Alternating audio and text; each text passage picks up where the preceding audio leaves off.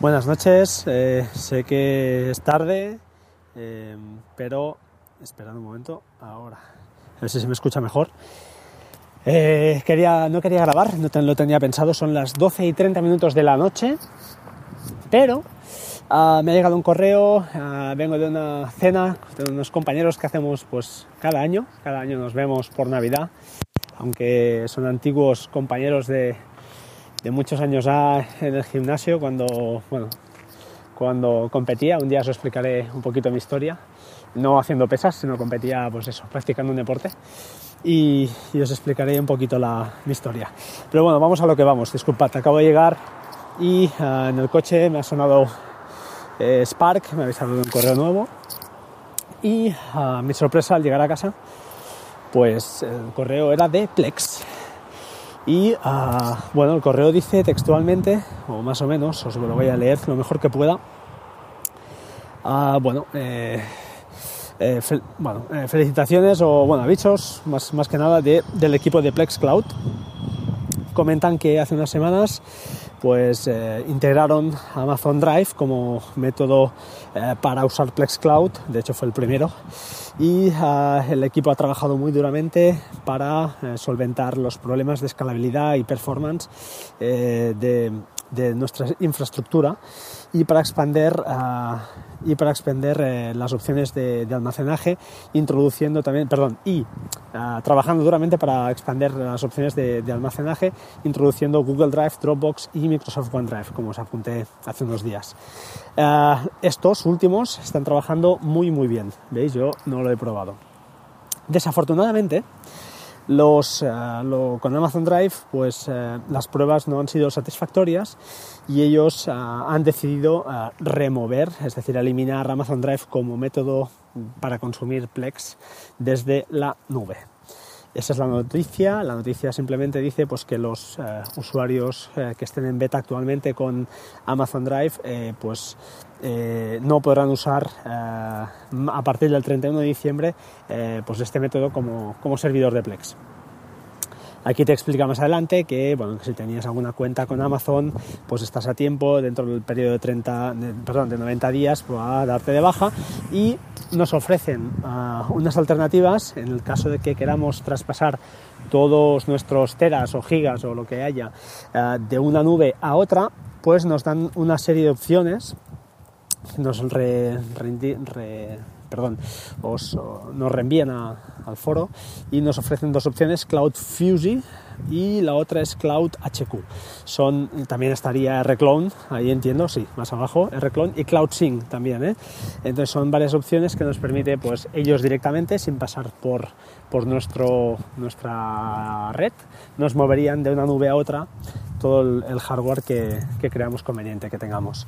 Bueno, eh, análisis de esto así en frío perdón, en caliente, es, un golpe, es un golpe duro eh, porque eh, estaba claro que Amazon había reventado el mercado con, su espacio ilimitado y al menos es la opción que, yo tenía claro que, quería escoger.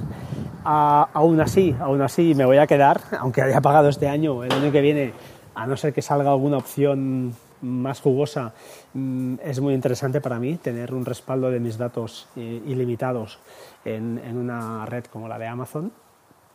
Y ah, bueno, el golpe es que, claro, eh, a nivel de Plex, pues sí, nos hace daño.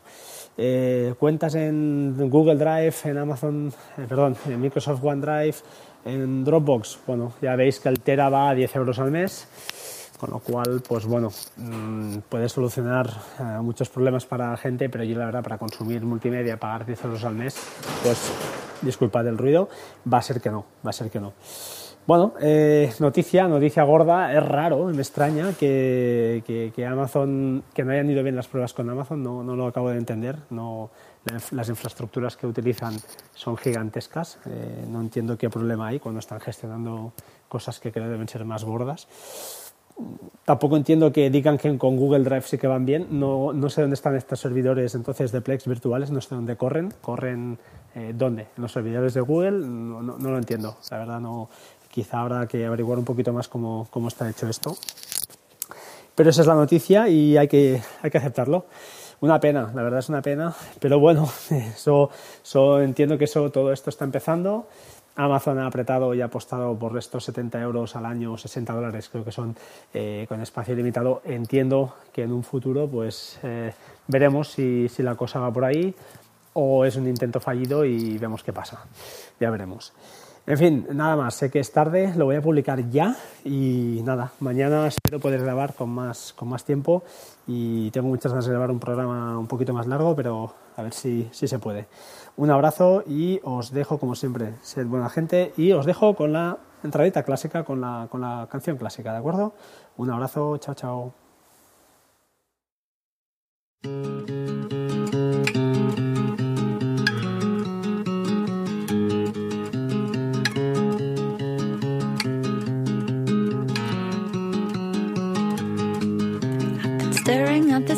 Piece of paper for an hour trying to write this love song about you.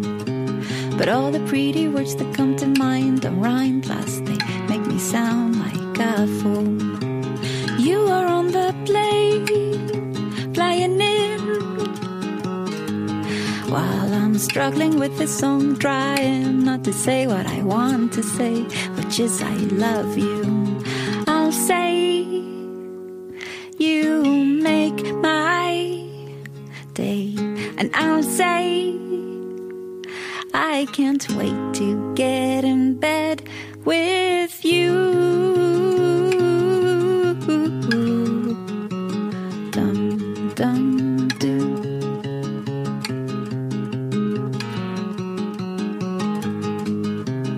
Every situation's different from the one before. Now it's me who's waiting by the door. You are in a cab, driving back home. Oh, I rearranged the furniture around again. I thought I'd mention that too. I'll say you make my day, and I'll say I can't wait to be with you again, and I'll say you make me shake, and I'll say I can't wait to get in bed with you.